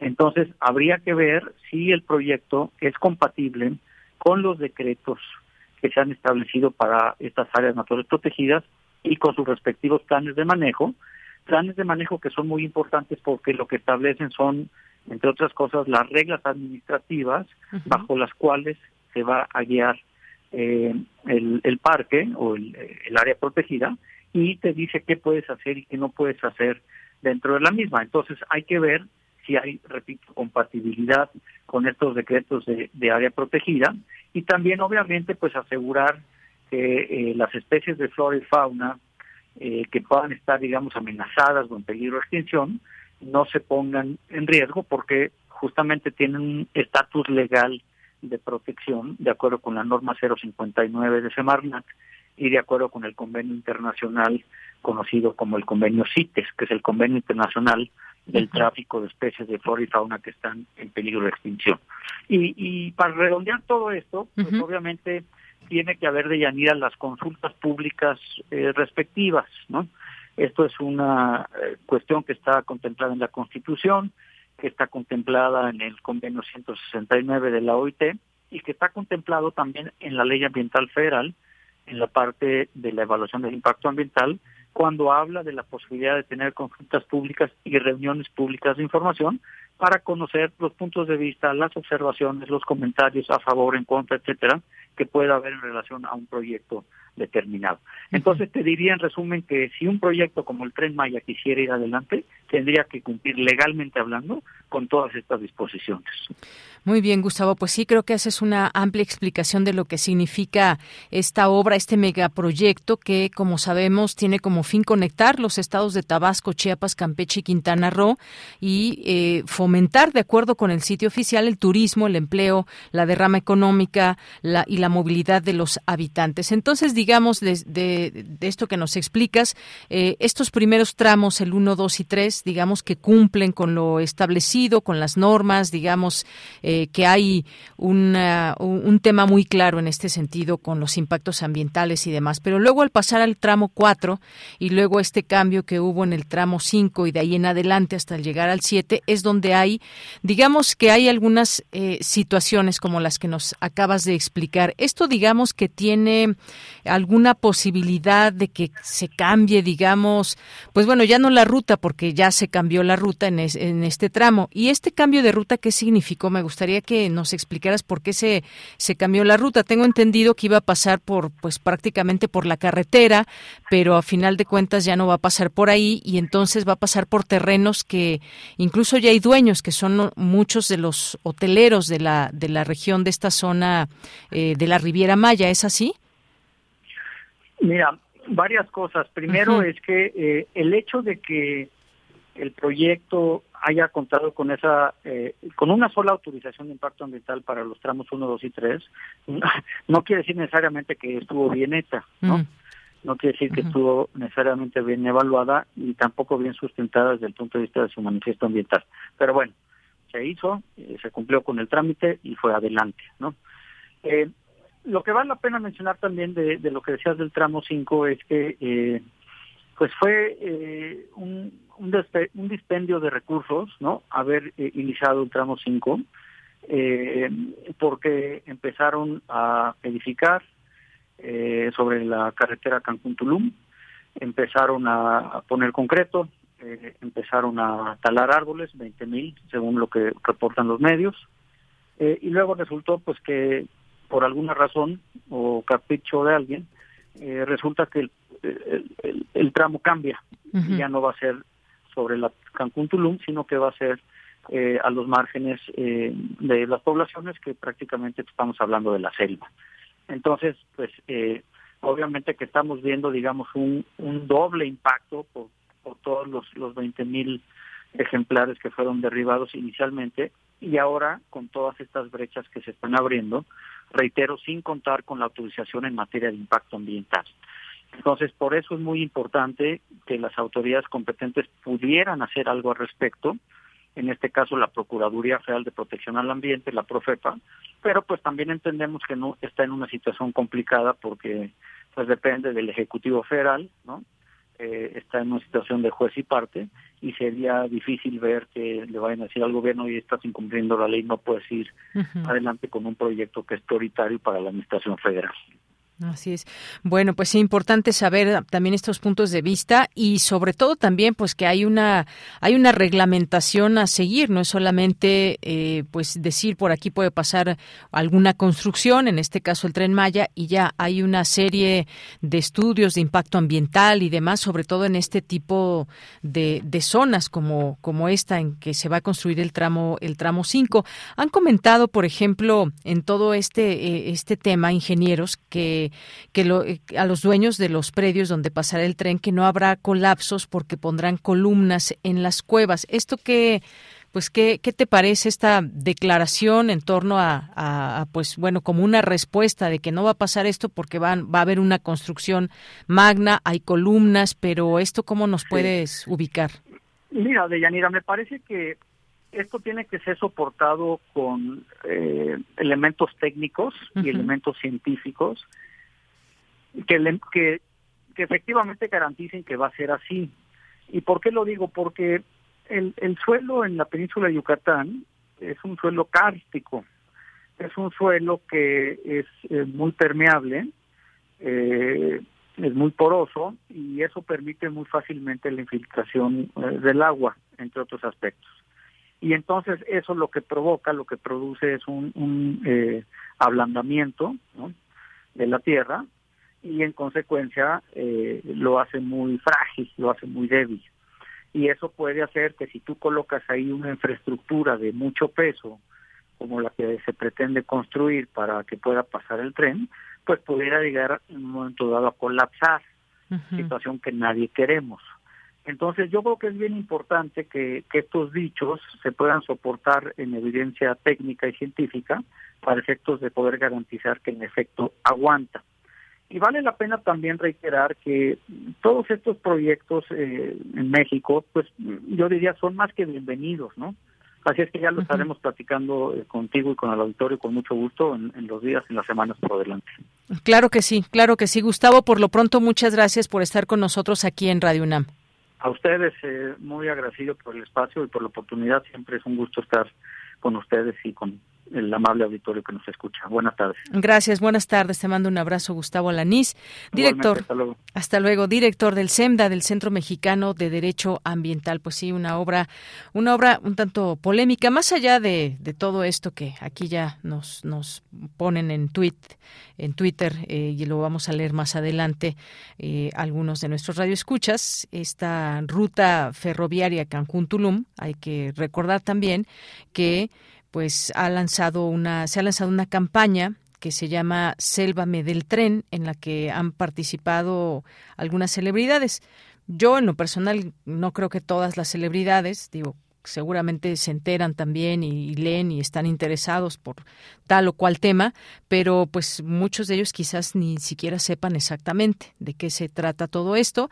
Algunos otros puede ser que sí, también hay, hay, hay personas que han dedicado su vida a, pues a conocer y a preservar eh, pues el medio ambiente, sobre todo algunas partes específicas, pero ya estaremos dando voz también a, distintas personas para que nos hablen sobre el tren Maya, sus implicaciones y lo que significa un poco viéndolo hacia, hacia futuro y también el presente, porque desde ahora ya se comienza con esta construcción. Continuamos. Porque tu opinión es importante, escríbenos al correo electrónico prisma.radiounam@gmail.com.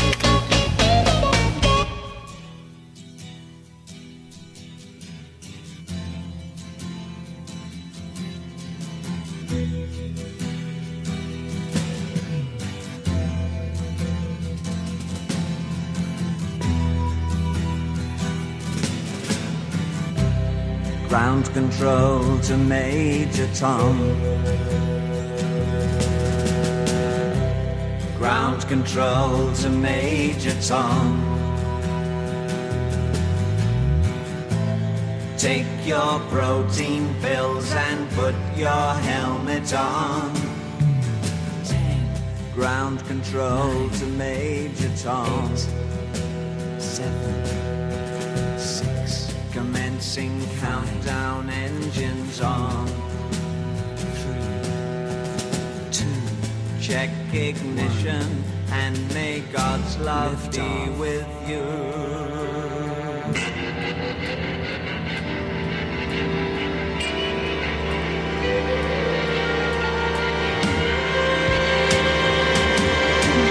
This is ground control to Major Tom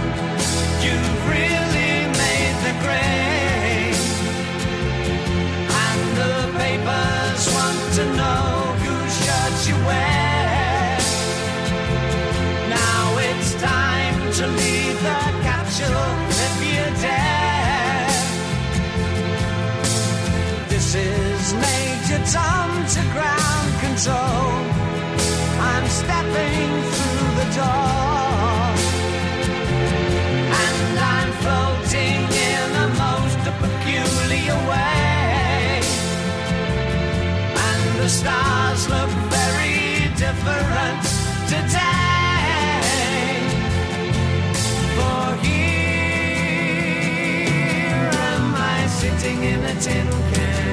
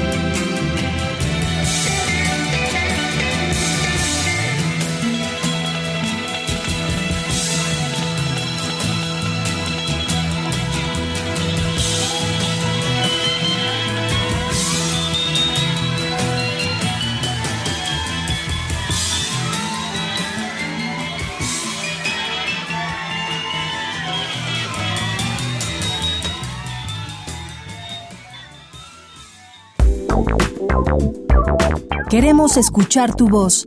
Síguenos en nuestras redes sociales. En Facebook como Prisma RU y en Twitter como arroba PrismaRU. Alguna vez, de pronto, Julia Prilutsky.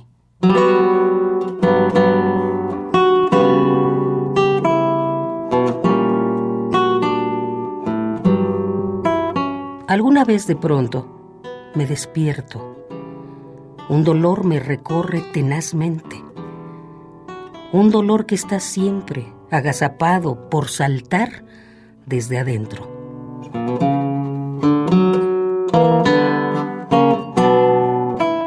Entonces tengo miedo. Entonces me doy cuenta que estoy sola frente a mí, frente a Dios frente a un espejo lleno de mis imágenes, de rostros polvorientos.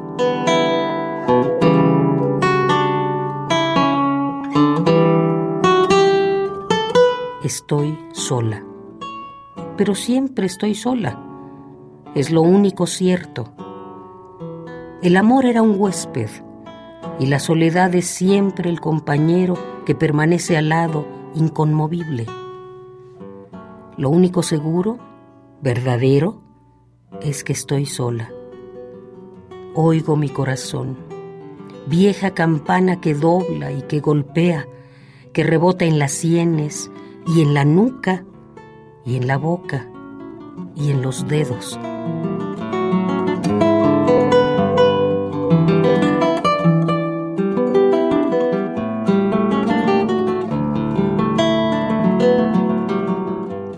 cierto. Tengo miedo. Miedo de no poder gritar de pronto, de que ya sea demasiado tarde para un ruego. La costumbre ahoga las palabras y alarga el desencuentro.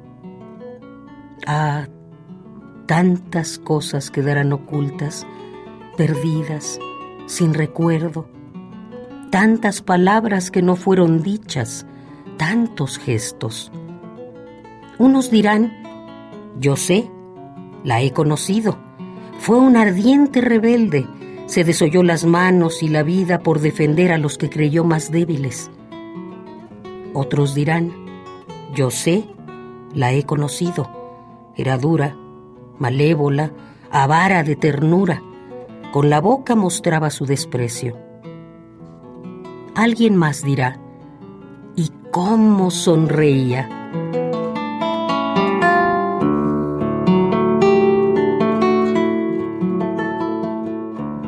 ¿Qué importa lo que vendrá después del gran silencio?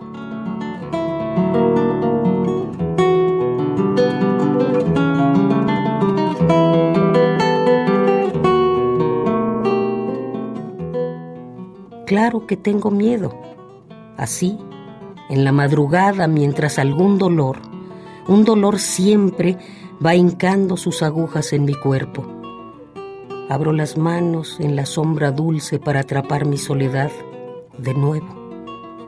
Y me quedo a su lado, sin moverme, con los ojos abiertos, la vida detenida.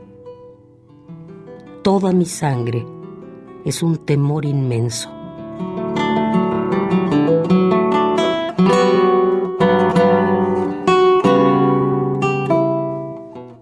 Alguna vez, de pronto, Julia Prilutsky.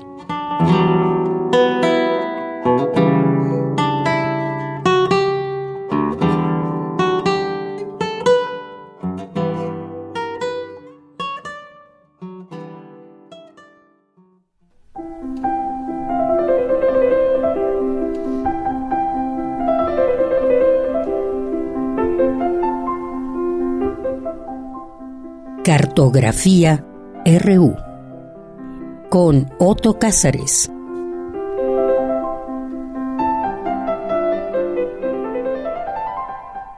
Bien, pues ya está listo Otto Cázares y su cartografía RU. Te recibimos como siempre con mucho gusto, Otto. Adelante.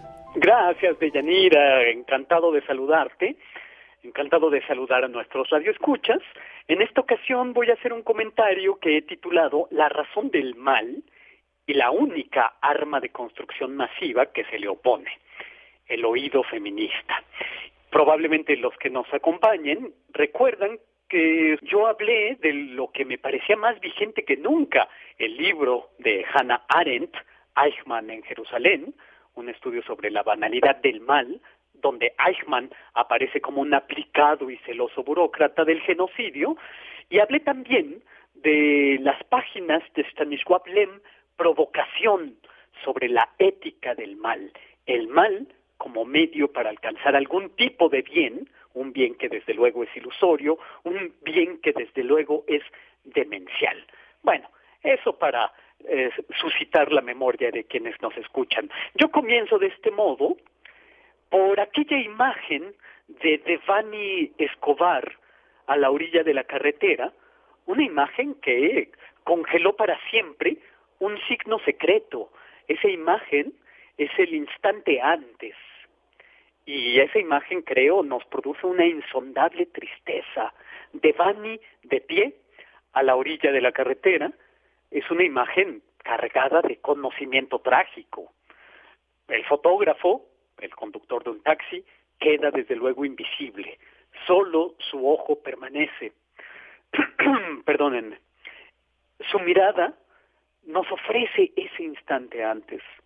Su imagen nos deja un parpadeo traumático, perturbador, ante la perplejidad que produce esa fotografía de Devani Escobar a la orilla de la carretera, me viene esa idea de Slavoj Žižek sobre el acontecimiento de la que ya he hablado en estos espacios. Es aquella idea de que vas viajando en un tren, mirando por la ventana, ves pasar a otro tren en dirección contraria y fugaz visión, rápida, crees entreverar que en un compartimento están estrangulando a alguien. Así es la sustancia del acontecimiento, según Zizek. Eh, queda una visión relampagueante, sin nitidez. Sabes que has visto algo, pero no puedes describirlo. No obstante, sabes que no puedes dudar de lo visto. ¿Qué haces? ¿Vas y se lo dices a las autoridades? ¿Vas y se lo dices al orden? Ese orden que no rige, porque el orden no rige. Eso escribió la poeta rusa, perseguida ella y su esposo, Nadiesha Mandelstam. El orden no rige, escribió en su libro de memorias, de título Contra toda esperanza. Y es que creo que este título de Nadiesha Mandelstam me parece muy oportuno porque habríamos de ser unos verdaderos cínicos para ser optimistas. Creo que la mejor representación del sujeto que va y dice lo que ha visto ante un orden que no rige, pues eh, queda representado en esa novela, en ese eh, escrito que sigue representándonos frente a la ley, que es Joseph K. en el proceso de Kafka. Joseph K. siempre se halla ante las puertas de la ley. Es una narración que expresa la nulidad del sujeto ante el orden. Y Joseph K. nunca puede cruzar el umbral de la ley. La ley es como una puerta cerrada, insistentemente cerrada. De modo que, hilvanando la idea del acontecimiento de Slavoj Žižek con esto del proceso de Kafka, ¿qué va a hacer uno? ¿Ir a decir lo que vio ante la ley, ante el orden que nos rige? Claudio Magris, en un autorizante eh, libro de título Ante la ley, recuerda a un oscuro personaje, el juez Holmes, un conservador estadounidense que afirmaba que la ley es una profecía de lo que más tarde decidirán los tribunales. La ley entendida como el comienzo de la mala conciencia, la ley como profecía, pero entre la ley como puerta cerrada kafkiana y la ley como profecía, según este juez Holmes, que habla de la ley como lo inevitable, se abre lo, lo, múltiple y ya se sabe que detrás de la ley hay individuos concretos que sufren. Ante el acontecimiento del feminicidio de, de Escobar y las reflexiones sobre la banalidad del mal de Hannah Arendt y la ética del mal de Stanisław Lem, yo me pregunté si ante la violencia machista no estábamos ante un destilado del mal en su estado puro. el asesinato sistemático siempre ha sido el programa de acción de las sectas. La secta de los asesinos del viejo de la montaña, de la que escuchó hablar Marco Polo, no es un cuento de niños. Era una secta cuya estructura interna muestra una disciplina y una obediencia que no ha sido alcanzada por ninguna. Eh, y esta secta de asesinos tenían una frase, una frase que se deslizaba al oído de la alta jerarquía de los iniciados en el asesinato. Esa frase es, nada es verdadero, todo está permitido. Esa es la doctrina secreta de los asesinos. Ese es el fundamento que les, que les permite infligir la muerte. Es lo que está detrás del feminicidio. Nada es verdadero, todo está permitido. Y estas, eh, creo, son reflexiones que pueden hallar ustedes, si les interesa el tema, en el libro La actualidad innombrable de Roberto Calazo, en el que además reflexiona este autor cómo en la cultura del asesinato la pornografía se encuentra tan solo a un correr la cortina digital en las pantallas. Violencia y pornografía en la simultaneidad digital, en, nuestra, en esta nuestra eh, actualidad innombrable. Ahora vuelvo a donde comencé. Eh, el infierno de Dante, eh, ahí creo yo se halla un destilado poético del mal en estado puro. Hay una historia, Rogeri de Liubaldini, el arzobispo de Pisa, encerró a su enemigo, el conde Ugolino, eh, lo encerró en la Torre del Hambre, clavó la puerta, el conde Ugolino no fue encerrado solo, estaba con sus hijos, para que terminara comiéndoselos. En una de las imágenes poéticas más impactantes que nos produce la lectura de la comedia, vemos a Ugolino mordiéndose las manos. Y Dante escribe, ¿por qué tierra cruel no te abriste? Esto lo leemos en el canto 23, que corresponde al noveno círculo del infierno. ¿Por qué, tierra cruel, no te abriste? Es una pregunta que también pudimos habernos hecho ante la fotografía de Devani Escobar.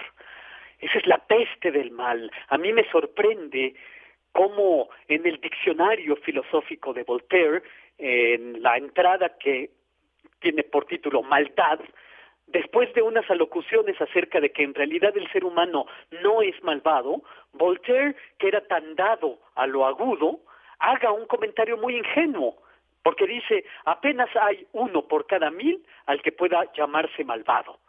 En realidad creo que esa es la banalidad del mal de Arendt, donde el mal es lo que hace un burócrata anodino y aplicado, la sumatoria de malvados aplicados hacen la maldad, la maldad como fundamento de la nada, nada es verdad, todo está permitido para los asesinos, llenos de falsa conciencia, es la ética del mal lemiana, el orden que nos rige de Nadia Mandelstam, es la ley que siempre eh, ante la que uno siempre está ante una puerta cerrada, la ley como una profecía de la mala conciencia, ley como profecía del descalabro, el mal en estado puro del arzobispo Ruggieri en la comedia, eso hace concebir el mal como lo que se opone a la vida, el mal como automatismo, un automatismo destructivo desde luego.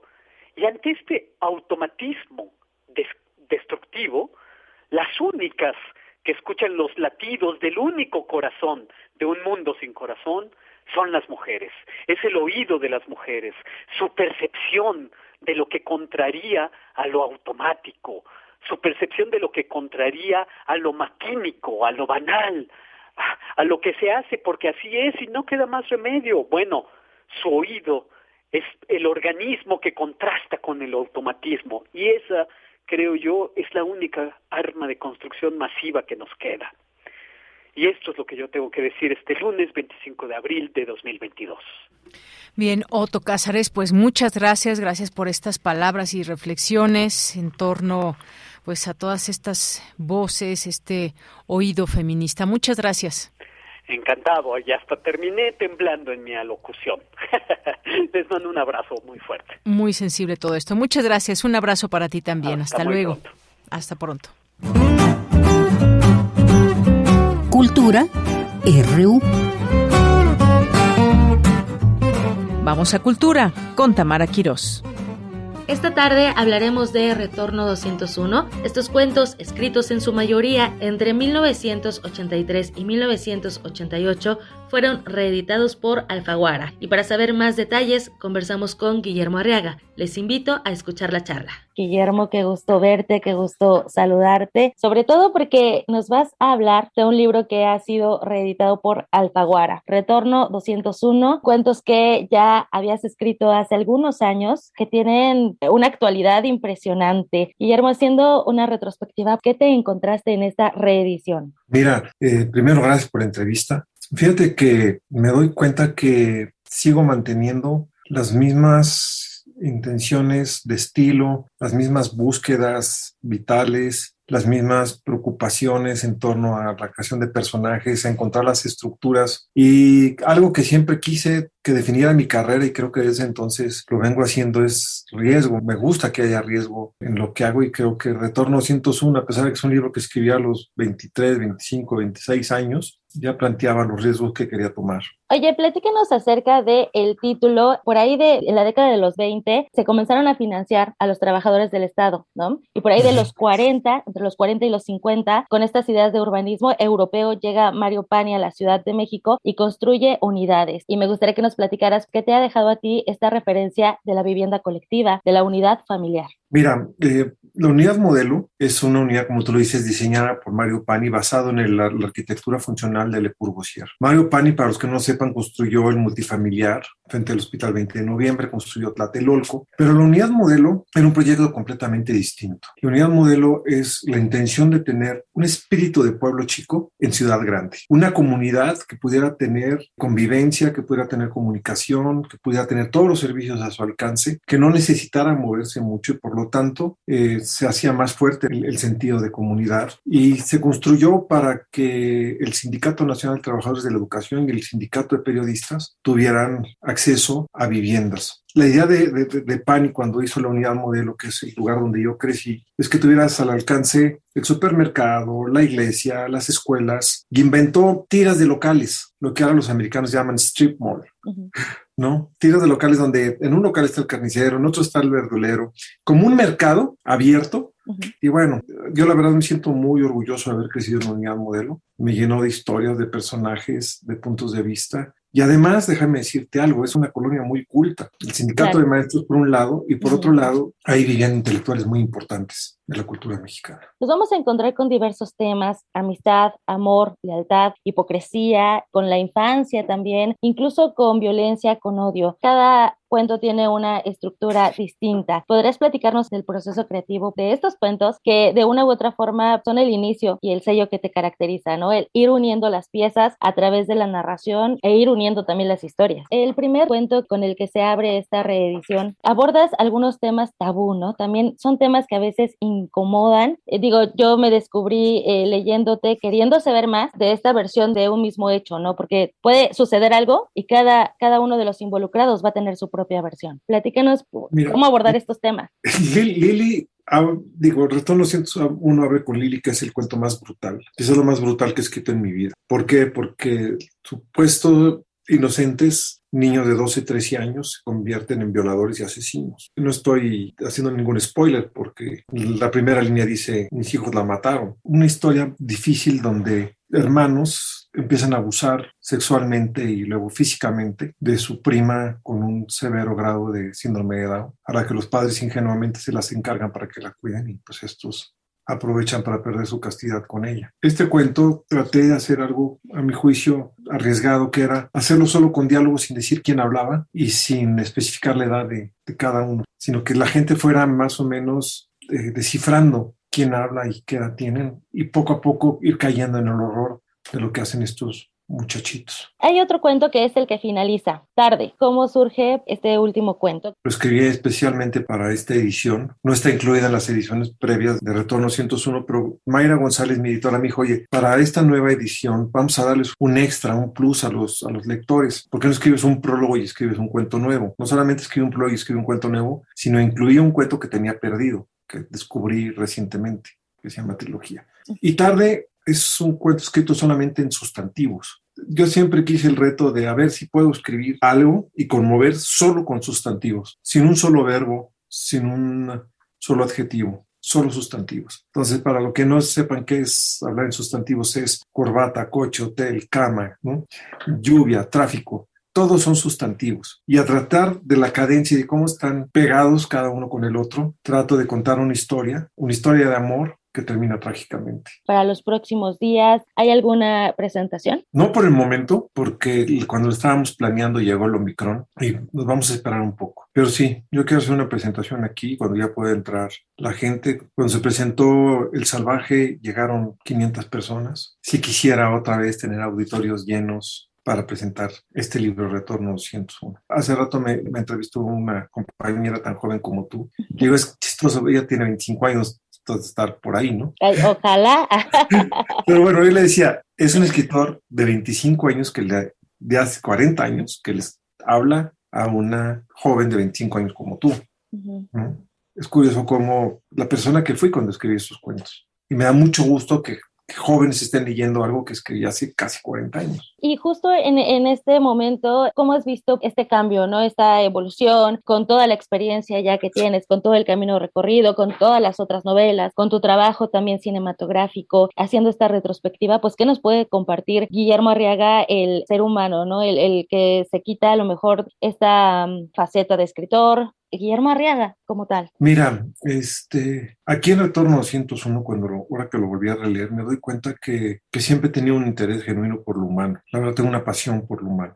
Yo, al contrario de mucha gente que se avergüenza de pertenecer a esta especie, lo dicen en Twitter o en Instagram, yo me siento muy orgulloso de pertenecer a esta especie y me gusta ahondar en lo que los seres humanos sienten. Y creo que de ahí viene el Retorno 201. Y lo exploré a partir de la gente que yo conocía o de las vivencias propias. Hay un cuento de un tipo que está viendo la televisión con su esposa y de pronto empieza a sentir un, un, dolor en el brazo izquierdo. Y están saltando el conejo de Nesquik por todos lados en el anuncio y se da cuenta que es un principio de infarto. Y por más que quien no puede hablar porque le está dando el infarto todo lo que da y está su mujer al lado, y lo que hace es se tira al piso y se arrastra a buscar sus pastillas de nitroglicerina, que son las que va a ponerse debajo de la lengua y no sabe si va a llegar o no va a llegar y a manotazos sabe que se está muriendo, se lo logra poner y en, es un momento común y corriente, viendo la tele puede ser un momento de muerte y estaba una experiencia mía de, de en esa época tuve, se me infectó el corazón, entonces me acuerdo del mismo dolor en el brazo, la sensación de que es un gato que te está mordiendo el cuello. Entonces aprovecho vivencias personales con cosas que vi, cosas que experimenté,